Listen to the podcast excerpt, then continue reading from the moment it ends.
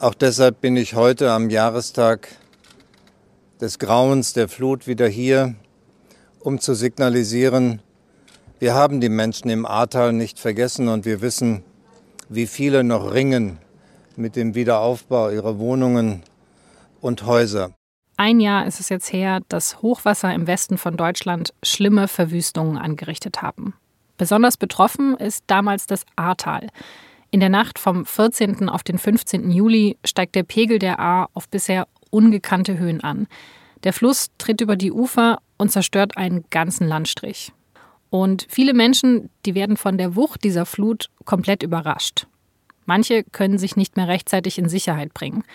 In Rheinland-Pfalz sterben damals mindestens 135 Menschen. Meine Kollegin Jana Niewel ist SZ-Korrespondentin für Rheinland-Pfalz und war damals nur wenige Tage nach der Flutkatastrophe zum ersten Mal im Ahrtal. Seitdem hat sie die Region immer wieder besucht, genauer gesagt den Ort Schuld.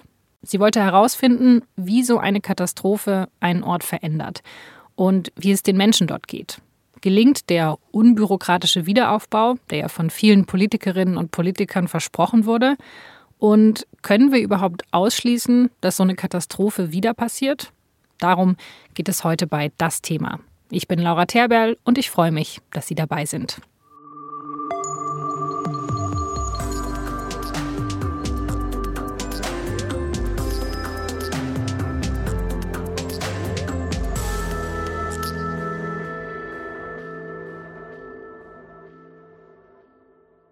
Hallo Jana, du hast ja das Ahrtal im letzten Jahr immer wieder besucht. Ähm, du warst aber natürlich auch unmittelbar nach der Katastrophe dort, am 20. Juli, um genau zu sein. Kannst du vielleicht, wenn wir in diese Folge einsteigen, nochmal für uns beschreiben, wie sah es damals dort aus im Ahrtal? Also ich hatte sowas tatsächlich noch nie gesehen. Ich kam im Ort Schuld an und konnte erstmal gar nicht mit dem Auto ranfahren. Ich musste dann die letzten zwei Kilometer zu Fuß gehen und ich kann mich noch dran erinnern, wie ich dann oben auf einer Anhöhe stand, da runtergeschaut hat und mir hat dann ein fremder Mann gesagt, da haben mal Fachwerkhäuser gestanden. Und ich habe dann da runtergeschaut auf einen Platz auf der A da standen die Zelte des THWs, da standen Trinkwasserbehälter, wo ähm, 1000 Liter Tanks drin waren, wo die Leute sich Trinkwasser holen konnten, weil die Leitungen zerstört waren. Da hatte das Rote Kreuz Zelte aufgebaut, um die Leute erst zu versorgen, weil die sich teilweise im Schlamm die Beine aufgeschnitten haben. Da waren keine Straßen mehr, weil da wirklich nur Schlamm war. Da sind Panzer der Bundeswehr rumgefahren, die haben Baumstämme aus dem Fluss gezogen ich war selber noch nie in einem Kriegsgebiet, aber ich habe dann mit einer älteren Frau gesprochen und die hat gesagt, das hier ist wie ein Kriegsgebiet.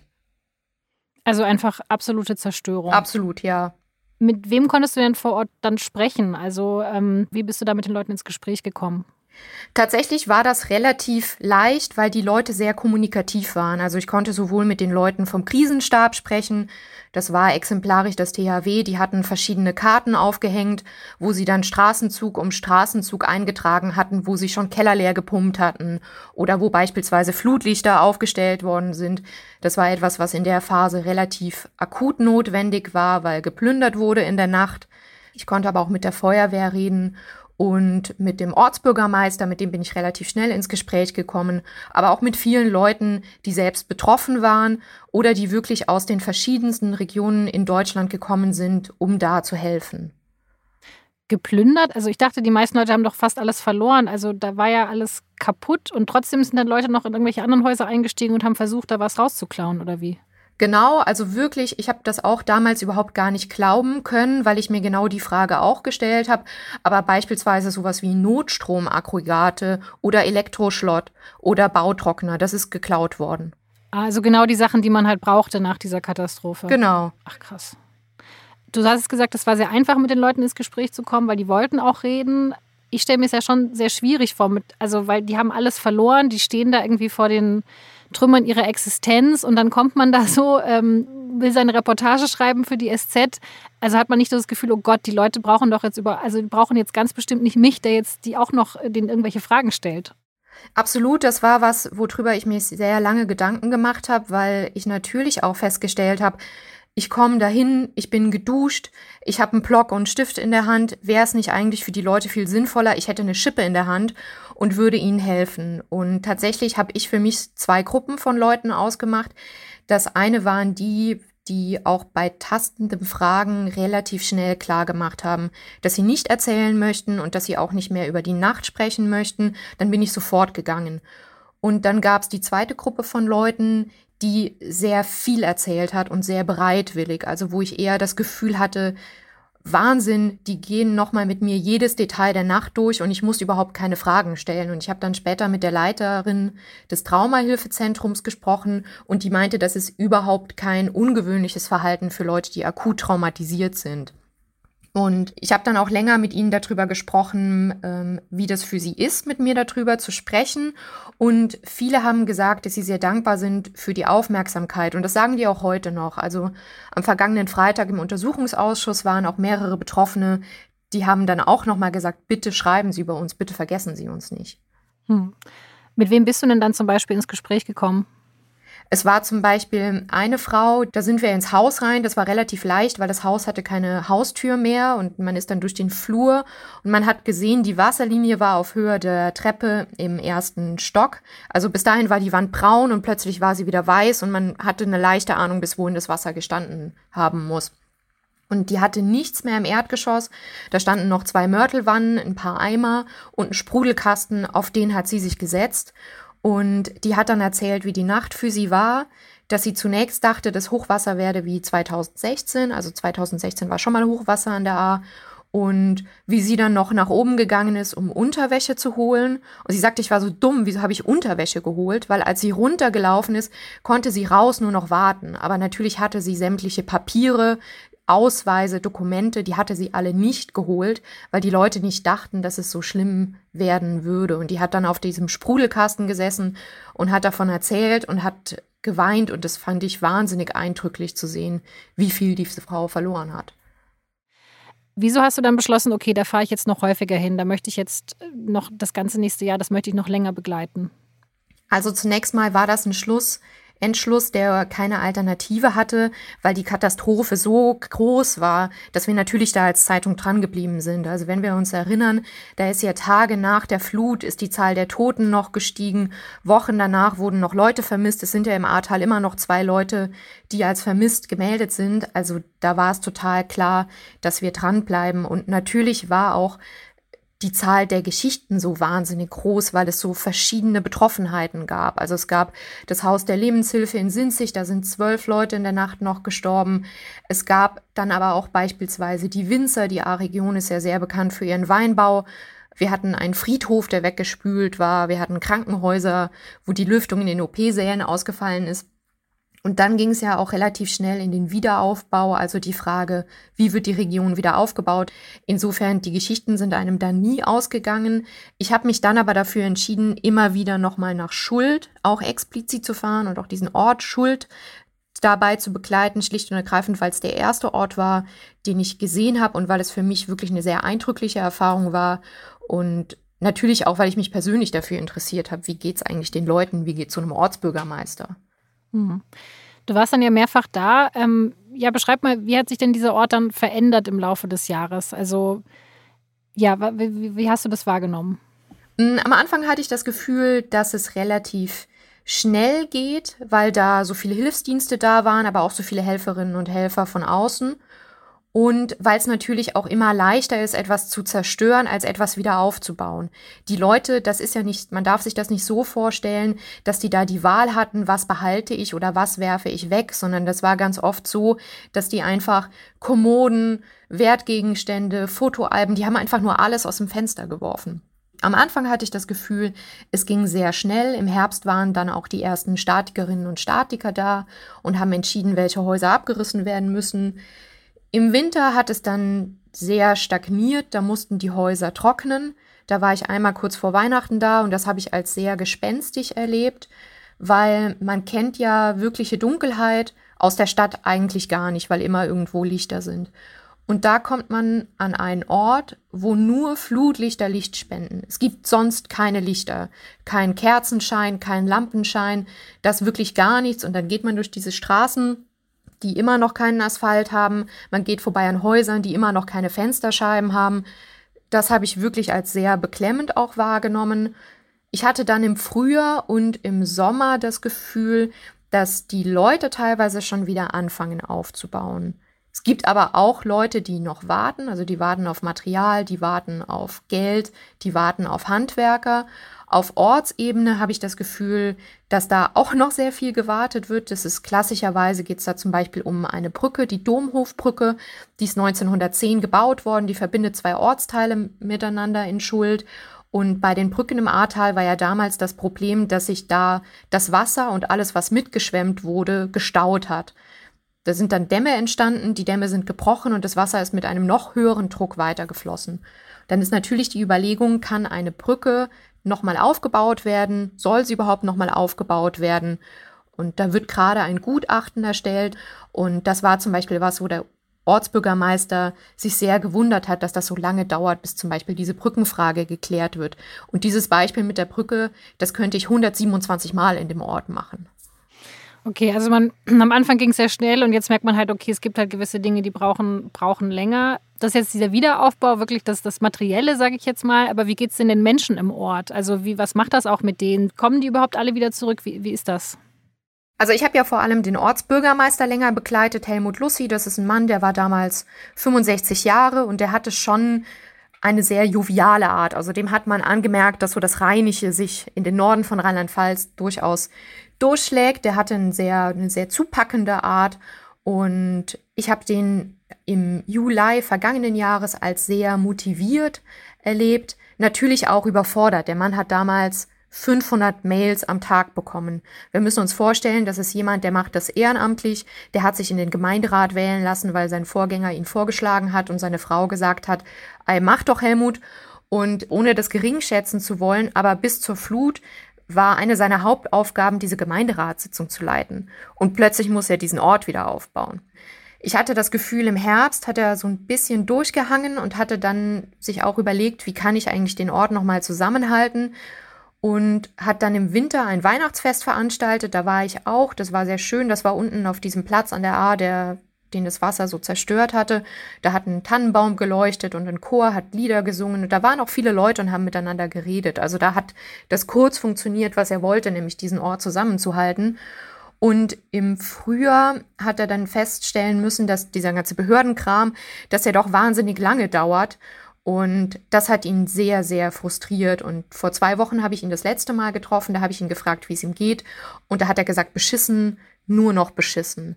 Und zu sehen, wie da ein Mann seine Kraft verliert, das war für mich sehr eindrücklich. Also ich meine, das ist ja eigentlich auch irre, dass jetzt dann so jemand, der eigentlich ein Ehrenamt hat, auf einmal der Katastrophenmanager sein muss, oder? Also das, das ist doch klar, dass der Mensch damit, davon überfordert ist. Absolut. Das ist jemand, der hat hauptberuflich war der Fahrer, der hat verschiedene Politikerinnen und Politiker in ihrem Wahlkreis umhergefahren und jetzt plötzlich telefoniert er immer noch täglich mit der unteren Wasserbehörde, der oberen Wasserbehörde, dem Denkmalschutz, dem Landesamt für Umwelt, dem Innenministerium. Dann hat er Presseanfragen, wo dann Leute wie ich auch noch ständig wissen wollen, wie es ihm geht und ob man sich treffen kann. Das ist eine wahnsinnige Belastung. Der Mann hatte im vergangenen Jahr der hatte vielleicht zwei Wochen frei am Stück. Und ansonsten war der jeden Tag in diesem Krisenstab und selbst als er frei hatte, hatte er sein Handy dabei. Ich habe jetzt den Eindruck, was ihn vor allem zermürbt, sind eben nicht die, die Menschen vor Ort, mit denen, wo er sich die ganze Zeit damit auseinandersetzen muss, was, was die beschäftigt, sondern eher wirklich dieser bürokratische Teil, oder? Also wie kriege ich halt meine Stadt wieder aufgebaut? Genau, und auch die Feststellung, dass es ja damals das große Versprechen der Politik war, wir helfen euch schnell und unbürokratisch und jetzt die Feststellung, auch vermeintlich unbürokratische Hilfe kommt nicht ohne Bürokratie aus.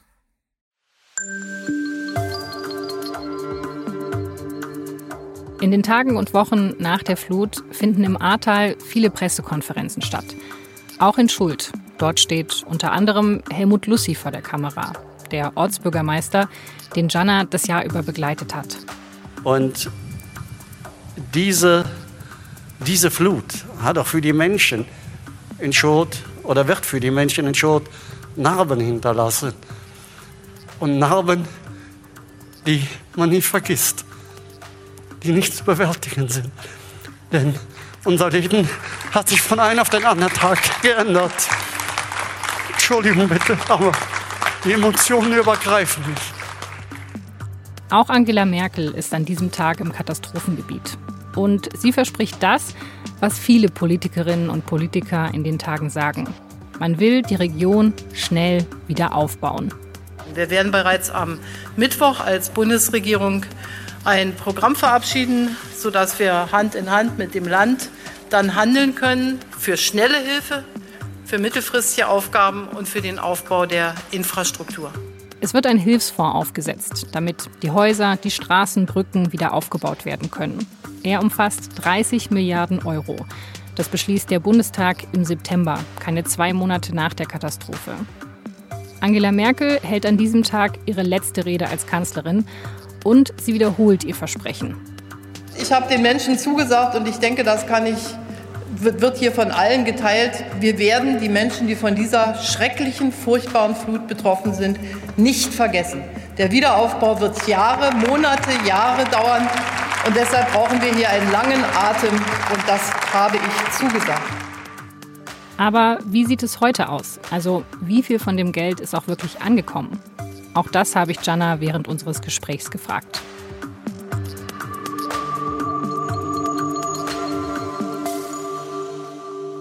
Es kommt dann sehr stark darauf an, wen man fragt. Also es gibt Leute, die haben ihre Spendengelder sofort bekommen, die haben auch ihre Wiederaufbauhilfe relativ schnell bekommen und die können sich überhaupt gar nicht beschweren. Und dann gibt's Leute, bei denen hat das alles nicht so gut funktioniert und die beschweren sich jetzt natürlich relativ laut. Es war damals so oder ist noch immer so, dass man die Anträge online ausfüllen muss, dass man da verschiedene Dokumente hochladen muss und wenn dann der Gutachter, sagen die Leute, irgendwo einen Haken nicht gesetzt hat, dann hängt dieser Antrag fest und sie wurden offenbar dann auch nicht darüber informiert, warum er denn festhängt. Und das ist was, was die Leute sehr frustriert. Und wenn wir uns die Zahlen mal anschauen, ich habe es mir rausgesucht, es sind beim Land eingegangen 12.105 Anträge auf Wiederaufbauhilfe, bewilligt wurden 11.064 und bewilligt wurden auch 551 Millionen Euro. Das ist erstmal eine Riesensumme, dann sagen die Leute in den Orten, ja gut, bewilligt ist das eine, aber wie viel ist eigentlich bezahlt worden? Und wenn wir dann sehen, bezahlt worden sind eigentlich nur 210 Millionen Euro, also nicht mal die Hälfte, dann ist natürlich die Frage, woran hängt's denn? Und das ist zum Beispiel, wenn wir uns auf die Wiederaufbauhilfe für die Gebäude konzentrieren, so, dass da die zuständige Strukturbank sagt, wir reden über wahnsinnig viel Geld, wir zahlen das nicht auf einmal aus. Und das funktioniert so, dass die Leute erstmal eine Abschlagszahlung bekommen von 20 Prozent, dann müssen sie für die nächste Tranche Geld verschiedene Rechnungen listen und für die dritte Tranche des Geldes müssen sie Verwendungsnachweise einreichen. Und am Ende ist es, glaube ich, immer die Frage, wie schaut man da drauf? Ja, also ich kann irgendwie beide Seiten verstehen. Also es geht ja um Steuergelder. Man kann ja auch nicht einfach in der ganzen Region einen riesengroßen Blankoscheck ausstellen, weil es natürlich dann Leute gibt, die davon, also die das ausnutzen. Auf der anderen Seite, also das bedeutet ja, also dieser, dieser Unterschied zwischen bewilligt und ausgezahlt war mir jetzt so auch noch nicht klar. Das heißt ja auch, ich muss ja als Hausbesitzer oder als Person auch unglaublich viel auslegen, was ich ja vielleicht auch gar nicht auslegen kann. Beispielsweise, und das ist zum Beispiel was, wo auch viele Leute sagen, wir haben alles verloren, wir haben vielleicht auch nicht mehr so viel auf der hohen Kante, wir können das überhaupt gar nicht leisten. Kannst du die, die Haltung des, also der Regierung des Staates dann nachvollziehen? Also verhalten die sich quasi korrekt und das sind halt die Probleme, die man hat? Oder wie schätzt du das ein? Ich kann beide Seiten nachvollziehen. Also ich kann total verstehen, dass die Landesregierung, genau wie du sagst, eben sagt, wir stecken jetzt nicht wahnsinnig viel Geld in Briefumschläge und werfen die jedem in den Briefkasten. Aber ich kann eben auch die Leute verstehen, die nur wahnsinnig begrenzte Ressourcen ja teilweise auch haben. Die sind immer noch traumatisiert, die verarbeiten immer noch ihr Trauma, die haben vielleicht Folgesyndrome entwickelt. Denen ist oft schon wenig zu viel. Das kann ich sehr gut nachvollziehen, dass die kein Interesse haben, sich da durch mehrere Seiten online zu klicken, mehrere Haken zu setzen, Dokumente hochzuladen, die sie vielleicht gar nicht haben, die sie dann erst bekommen müssen. Dann gibt es die Möglichkeit, dass ihnen in Infopunkten geholfen wird. Da müssen sie dann ihr ganzes Material hinschleppen. Ich kann tatsächlich beide Seiten sehr gut nachvollziehen. Ja, das stimmt. Also wenn man, so wie die Frau, was du beschrieben hast, ähm halt dann in so einer Notsituation auch nicht die Dokumente rettet, sondern Kleidung, Unterwäsche, Fotoalben vielleicht. Also ja, wie soll man denn dann nachweisen, dass einem das Haus gehört und dass man da vielleicht neue Fenster braucht oder was auch immer? Also das stelle ich mir jetzt sehr schwierig vor. Genau, und die Hoffnung war bei vielen, dass sie zum jetzigen Zeitpunkt auch schon weiter sind. Am Anfang habe ich mit Leuten gesprochen und habe gefragt, wie lange glauben sie denn, dass es dauert, bis Schuld wieder so ist, wie es vorher war. Und viele haben dann einen Korridor angegeben von zwei bis fünf Jahren. Und wenn man jetzt fragt, dann sind wir eher im Bereich acht bis zehn Jahre, was ja auch daran liegt, dass da eine ganze Region Aufbaubedarf hat. Also eine ganze Region braucht plötzlich Architektinnen und Architekten, Planungsbüros, Gutachterinnen und Gutachter, Handwerker, Material, Firmen etc. Und das nicht nur für private Gebäude, sondern für die komplette Infrastruktur. Und so viele Handwerksbetriebe gibt es ja überhaupt gar nicht, die dann so viele Aufträge noch zu vergeben hätten. Insofern die Leute sind einfach wahnsinnig frustriert, weil es dauert. Hm. Ja, und Baustoffe sind ja auch sehr teuer. Also selbst wenn man diese ganzen Anträge ausgefüllt und bewilligt bekommt und so weiter und so fort. Also das heißt ja trotzdem nicht, dass man sich das, was man vorher hatte, eins zu eins wieder aufbauen kann, oder? Nein, tatsächlich sagen das aber auch viele Leute, dass sie das überhaupt gar nicht mehr wollen. Also selbst die Leute, mit denen ich gesprochen habe, die in ihrem Haus bleiben möchten, die versuchen, das nicht eins zu eins wieder aufzubauen, sondern die überlegen sich schon sehr, sehr gut, was räume ich in den Keller und was tue ich vielleicht in den ersten Stock. Also die wollen auch nicht mehr unbedingt eins zu eins das, was sie vorher hatten, sondern die überlegen schon, wie können wir uns mit Blick auf ein nächstes Hochwasser wappnen weil diese Starkregenereignisse werden ja nicht nur heftiger kommen, sondern auch häufiger kommen. Ja, das ist ein guter Punkt. Also müsste man dann nicht eigentlich sagen, hey, vielleicht macht es auch gar keinen Sinn, ganze Ortsteile wieder aufzubauen? Also ist das überhaupt nachhaltig? Also man will natürlich, dass diese Ortsgemeinschaft erhalten bleibt und du hast ja auch beschrieben, dass da der, der Helmut Lussi wirklich versucht, seinen Ort zusammenzuhalten. Aber ist das überhaupt nachhaltig, genau das zu tun? Sollte man nicht vielleicht sagen, okay, in diesem Bereich sollten vielleicht gar keine Häuser mehr stehen?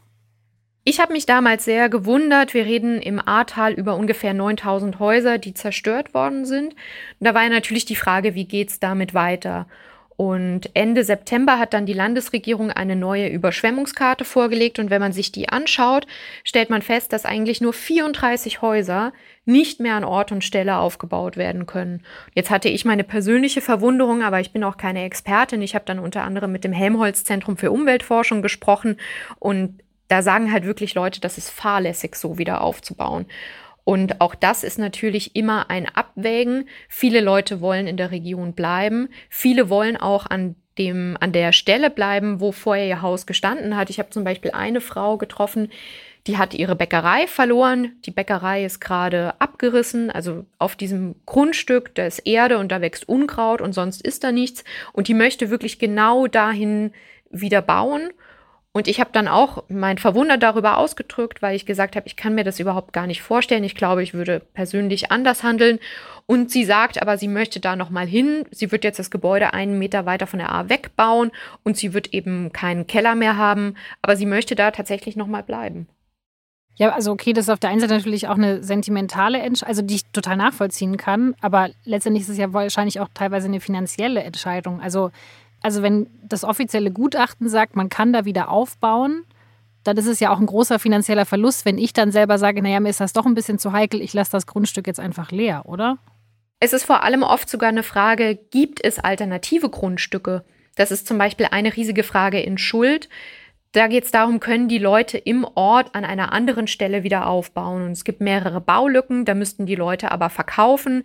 Da ist dann auch die Frage, reiß ich hier alles ein. Also das Haus ist schon abgerissen, aber verzichte ich auch auf die, auf das Umfeld, was ich habe, vielleicht auf die Schule, in die die Kinder gehen, in den Kindergarten, in die Kinder gehen, in den Fußballverein, wo man abends noch nach Feierabend hingeht. Also die Flut hat schon alles genommen. Nimmt man dann auch noch die Bindungen, die man hat, indem man sagt, gut, irgendwo hinter Koblenz, hinter Köln, bei Bonn, da ist vielleicht was frei, dann verlasse ich die Region ganz.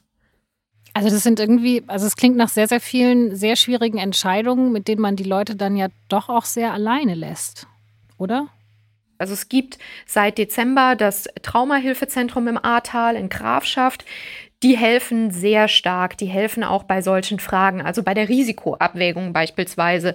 Bleibe ich und wenn ja, wie kalkuliere ich das Risiko ein oder verlasse ich die Region? Es gibt immer wieder Busse, die auch in die Orte fahren und die Leute betreuen, aber natürlich helfen die sich vor allem gegenseitig und am Ende ist es eine Entscheidung, die jede Familie, die jedes Paar, die jede Person für sich alleine trifft. Du hast es von dem Traumazentrum erzählt. Also wie kann ich mir das vorstellen? Wie können die die Menschen da unterstützen, die traumatisiert sind von, von diesem Unglück? Die bieten fünf Sitzungen an und in diesen fünf Sitzungen ist erstmal die Frage, hat man Interesse an einer Gruppensitzung oder hat man Interesse an einer Einzelsitzung?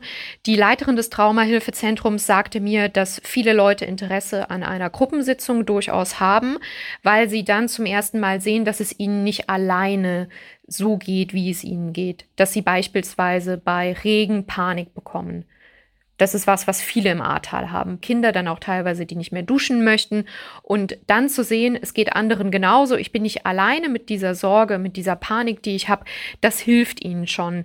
Und natürlich überlegen die aber auch, wie kann ich meinem Gehirn vermitteln, dass die Flutkatastrophe ein Ereignis ist, was in der Vergangenheit gelegen hat, dass es nicht mehr die Gegenwart ist und dass sie deshalb bei einem Regen auch keine Sorge mehr haben. Also, dass das Großhirn feststellt, ja, es regnet, es ist aber kein Starkregen und es besteht keine Gefahr. Wir haben jetzt viel über die Menschen vor Ort gesprochen, was die beschäftigt, wie die versuchen, ihren Ort wieder aufzubauen oder wie die versuchen, für sich die richtige Entscheidung ähm, zu treffen. Wie es weitergeht, was natürlich auch noch ein ganz anderer Strang ist, die politische Verantwortung von allem, was von einem Jahr passiert ist. Also es gab ja einfach auch sehr, sehr viele Todesopfer, weil die Menschen nicht rechtzeitig gewarnt wurden. Und wer da die politische Verantwortung für trägt, was schiefgelaufen ist, ist ja immer noch ähm, ist ja immer noch eine Frage, die verhandelt wird, auch vor, ja, vor Untersuchungsausschüssen, vor Gerichten. Ist das eigentlich auch ein Thema für die Leute vor Ort? Also beschäftigt das die weiterhin oder ist das, ist das für die gar nicht so relevant? Also in Mainz der Untersuchungsausschuss, der hatte jetzt 22 Sitzungen, da sind 150 Zeuginnen und Zeugen gehört worden. Und ich habe das Gefühl, dass die Leute das in den Orten in der A eigentlich gar nicht so richtig mitbekommen. Wenn überhaupt, haben die noch mitbekommen, Anne Spiegel, die war ja damals Umweltministerin in Rheinland-Pfalz und als solche zuständig für die Hochwasserprognosen. Und deren Ministerium hat noch am, am frühen Abend um 16.46 Uhr eine Pressemitteilung rausgeschickt, in der stand, es drohe kein extrem Hochwasser und darüber hinaus, das Land sei auf solche Hochwasserereignisse gut vorbereitet, was, wie wir dann nur Minuten später festgestellt haben, überhaupt nicht der Wahrheit entsprochen hat. Und sie musste zurücktreten. Das haben viele Leute mitbekommen. Da haben mir aber auch Leute gesagt, da hat die Opposition ein Bauernopfer gesucht. Also nein, ich glaube, dass dieser Teil wirklich wenige interessiert. Ja, die Person des Landrats. Das ist was, was viele Leute interessiert und wo viele Leute auch sehr dahinter sind, dass es da eine Aufklärung gibt und dass das transparent gemacht wird.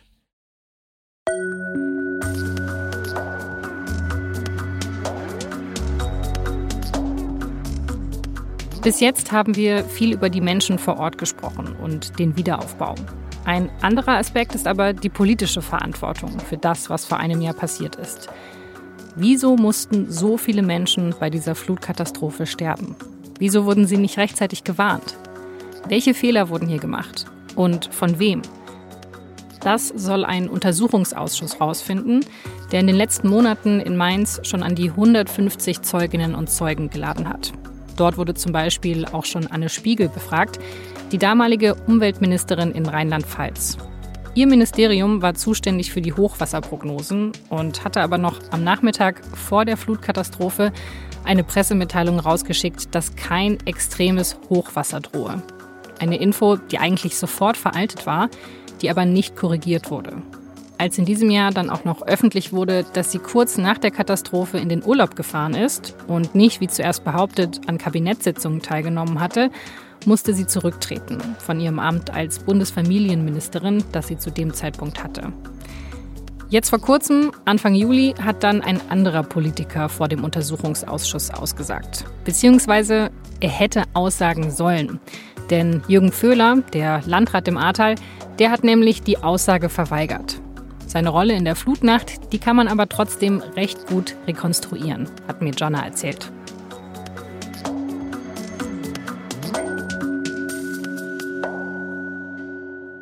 Also der Landrat ist sicherlich so das deutlichste Beispiel dafür, wie eine Person, eine verantwortliche Person an dem Abend versagt hat.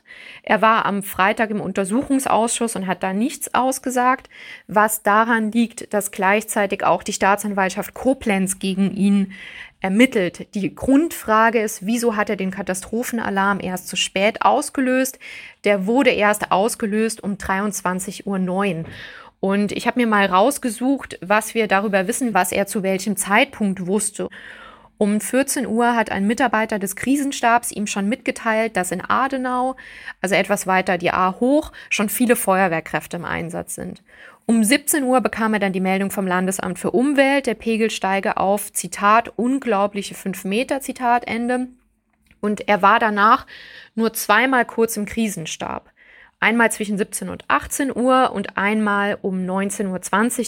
Um 20 Uhr hat er dann nochmal eine Pressemitteilung freigegeben. Da drin stand, dass hunderte Einsatzkräfte im Einsatz waren und dass die Menschenrettung teilweise nicht mehr möglich war. Also das spricht ja schon für ein deutliches Eskalieren der Lage. Und einer der Ermittler hat dann gesagt, er wusste, dass die Hochwassergefahr sehr, sehr groß ist und er habe aber keine Konsequenzen äh, gezogen. Und stattdessen haben ihn mehrere Nachbarinnen und Nachbarn gesehen, also um kurz nach acht, wie er mit dem Hund spazieren war. Um kurz nach zehn hat er dann angefangen, einzelne Nachbarinnen und Nachbarn darüber zu informieren, dass evakuiert werden soll. Also er hat sie gewarnt. Und das finde ich so absurd, weil es war dann teilweise davon abhängig, hat er die Leute angetroffen oder hat er sie nicht angetroffen, hat er bei ihnen geklingelt oder hat er nicht geklingelt. Bei der Frage, haben die die Häuser noch rechtzeitig verlassen können oder nicht. Also wahnsinnig absurd. Und dann hat eine Nachbarin noch gesehen, wie ein Porsche, ein roter Porsche, aus seiner Garage umgeparkt wurde. Sie hat nicht gesehen, wer den Porsche gefahren hat, aber da wurde dann auch noch das Auto gerettet.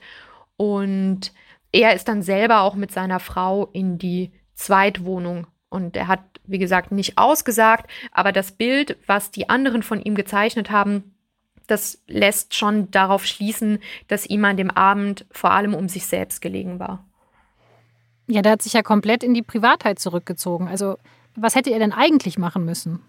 Also nach dem, was die Zeuginnen und Zeugen sagen, hätte er in diesem Krisenstab bei dieser technischen Einsatzleitung sein müssen und versuchen, sich ein Bild der Lage zu machen und nicht sich darum zu kümmern, dass eventuell dieser Porsche noch weggefahren wird oder dass er selber sich in Sicherheit bringt. Also er selber hatte keine Ahnung, was in seinem Landkreis los ist. Und das ist insofern bedenklich, als dass er als Landrat den Katastrophenfall hätte auslösen können und damit auch eine Evakuierung veranlassen. Und natürlich ist die Frage, der sich dann jetzt auch die Staatsanwaltschaft auseinandersetzt, wieso ist das erst zu spät passiert. Und dieser Landrat ist jetzt eigentlich noch im Amt? Der ist nicht mehr Landrat, der hat sich damals in den Ruhestand versetzen lassen. Auch das war etwas, was die Leute sehr stark umgetrieben hat. Und wenn man zum Beispiel mit dem Helmut Lussi spricht, der sagt ganz klar, er hofft, dass er verknackt wird, was schon sehr starke Worte sind. Also tatsächlich der Landrat, das ist so eine Figur, wo sich die Wut der Leute sehr stark entlädt, schlicht und ergreifend auch, weil bei ihm so offensichtlich wurde, wie da jemand nicht im Sinne der, der Menschen gehandelt hat oder zu wenig gemacht hat, wie ja auch die Ermittler und Ermittlerinnen im Untersuchungsausschuss ausgesagt haben. Okay, und das ist ja wirklich auch was, wo es nicht um die politische Verantwortung geht, sondern einfach auch um, also es läuft ja auch ein Verfahren gegen ihn. Genau, die Staatsanwaltschaft äh, Koblenz ermittelt gegen ihn. Da geht es um den Verdacht fahrlässige Tötung durch Unterlassen. Also genau die Frage, hätten Menschenleben gerettet werden können, wenn der Katastrophenalarm früher ausgelöst worden wäre. Und es ist aber auch da wiederum ein Beispiel dafür, dass die Beurteilung wahnsinnig komplex ist Ebenfalls im Untersuchungsausschuss hieß es dann auch, dass bereits um 22.39 Uhr eigentlich klar war, dass dieser Katastrophenalarm ausgelöst werden soll. Und der Grund, warum er erst eine halbe Stunde später über Cut-Warn, über diese Warn-App ausgelöst wurde, war, dass der zuständige Mitarbeiter nicht am Platz war. Es ist jedenfalls ein gutes Beispiel dafür, dass es wahnsinnig kompliziert ist und dass auch die Aufarbeitung extrem komplex ist. Also wir haben Warnketten, die nicht funktioniert haben. Wir haben die Warnungen der Wetterdienste, die ignoriert worden sind.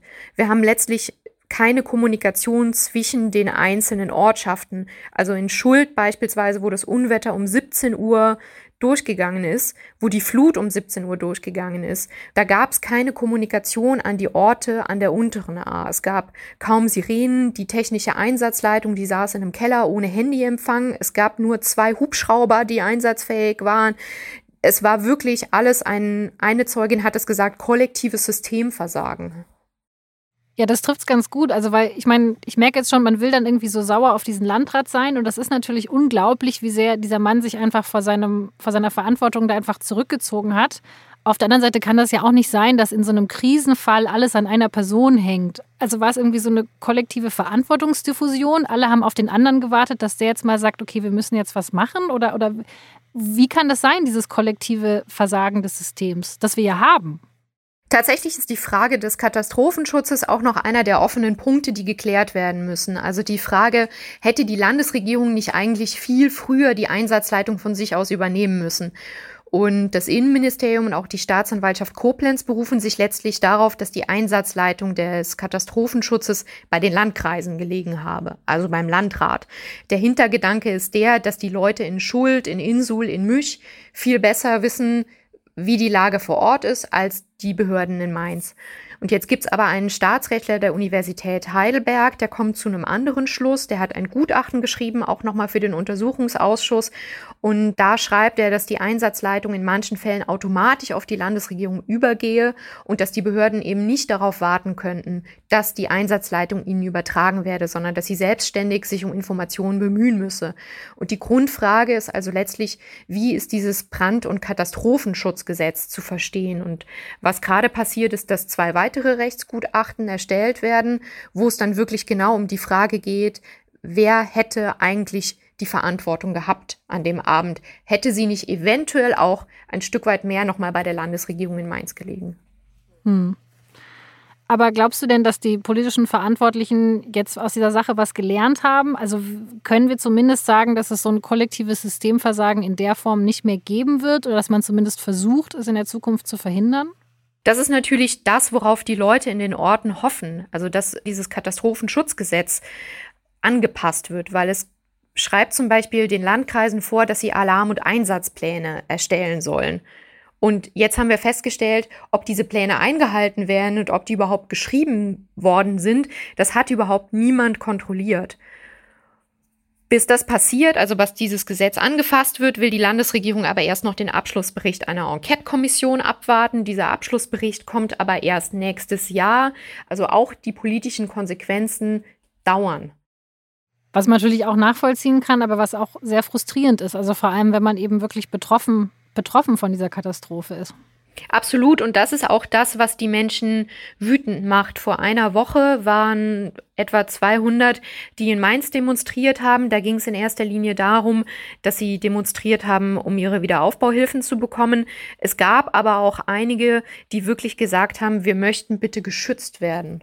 Wir möchten davor geschützt werden, dass bei dem nächsten Hochwasser die Lage nicht mehr so eskaliert, wie sie im Juli vergangenen Jahres eskaliert ist.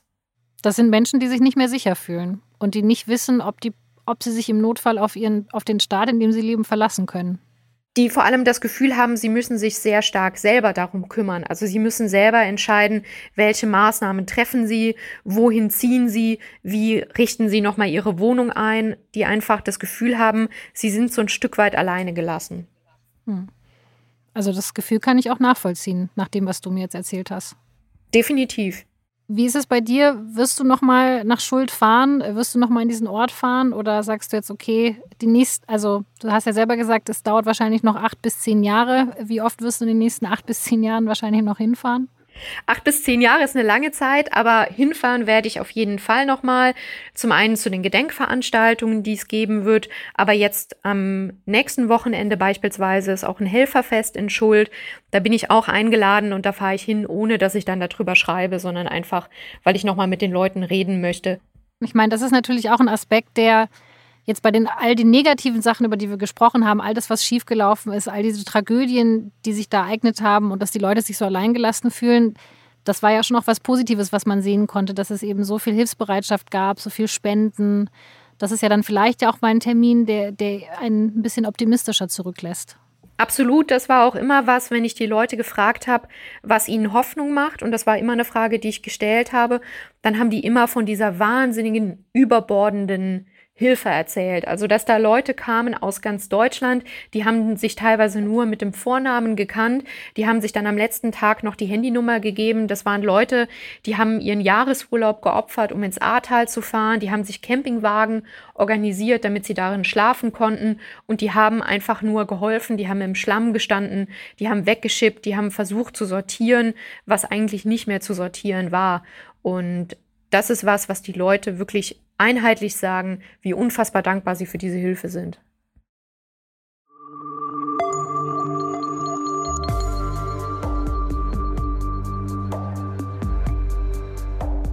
Das war das Thema für diese Woche mit Jana Niewel.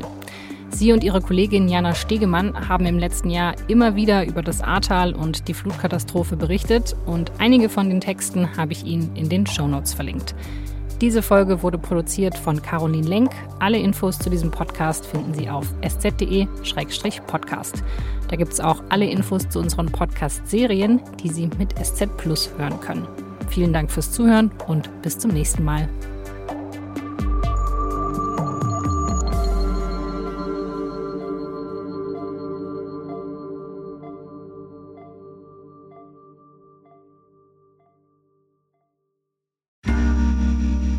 Werbung. Hi, ich bin Patrick Bauer, Reporter beim Magazin der Süddeutschen Zeitung. Und gemeinsam mit meiner Kollegin Eva Hoffmann habe ich an einer unglaublichen Geschichte recherchiert. Tom und Jana denken, sie ziehen mit ihrem kleinen Kind zu einer liebevollen Gemeinschaft. Aber sie landen in einer Gruppe, in der Menschen manipuliert und psychisch und physisch fertig gemacht werden. Wie schafft es die Familie da wieder raus? Im Schattenkloster. Chronik einer Gehirnwäsche ist ein SZ Plus Podcast in Zusammenarbeit mit Audible.